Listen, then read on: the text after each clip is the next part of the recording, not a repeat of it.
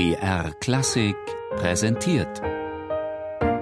Stichwort: Lexikon der alten Musik. Immer sonntags in der Sendung Tafelkonfekt um 13.05 Uhr. Allemande, französisch für Deutsche. Deutscher Schreittanz und beliebter Tanzsatz in der barocken Instrumentalsuite.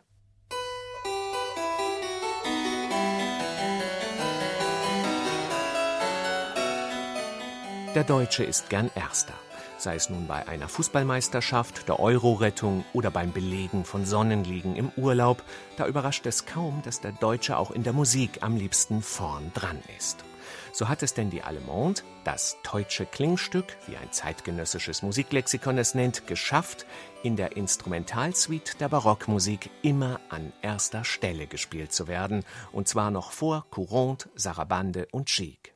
Egal ob bei Froberger oder Couperin, Vivaldi oder Rameau, Händel oder Bach, egal ob auf dem Cembalo, der Blockflöte, der Laute, der Geige oder dem Cello.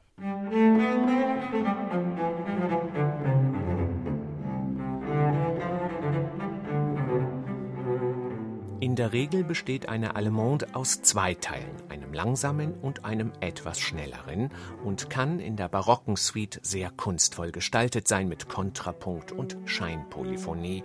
Doch sind sich die Musikschriftsteller der Zeit darüber einig, dass eine Allemande vor allem eines ist, würdevoll und erhaben.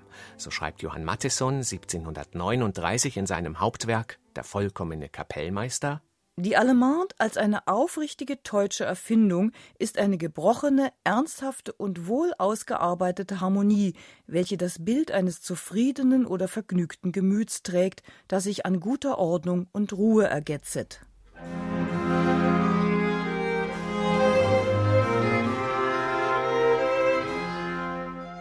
Und Johann Gottfried Walther schreibt in seinem 1732 in Leipzig erschienenen musikalischen Lexikon, dass die Allemande ernsthaft und gravitätisch gesetzet und auch auf gleiche Art exekutiert werden muss. Um dann fortzufahren, in dieser Gattung, zumal wenn danach getanzt werden soll, übertreffen die Deutschen andere Nationen, als welche zwar imitieren wollen, aber es ihnen nicht gleichtun können.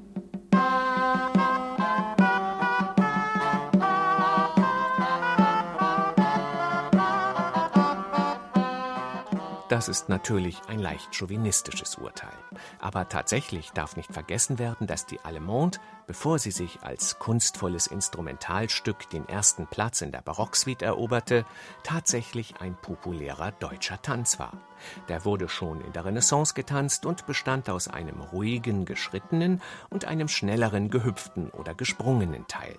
Doch erst als man diesen ungestümen zweiten Teil, der von der führenden Tanznation Frankreich als unsittlich empfunden wurde, gebändigt hatte, konnte die Allemande ihren Siegeszug durch Europa antreten. Manchmal lohnt es sich eben, Kompromisse einzugehen, wenn man Erster werden will.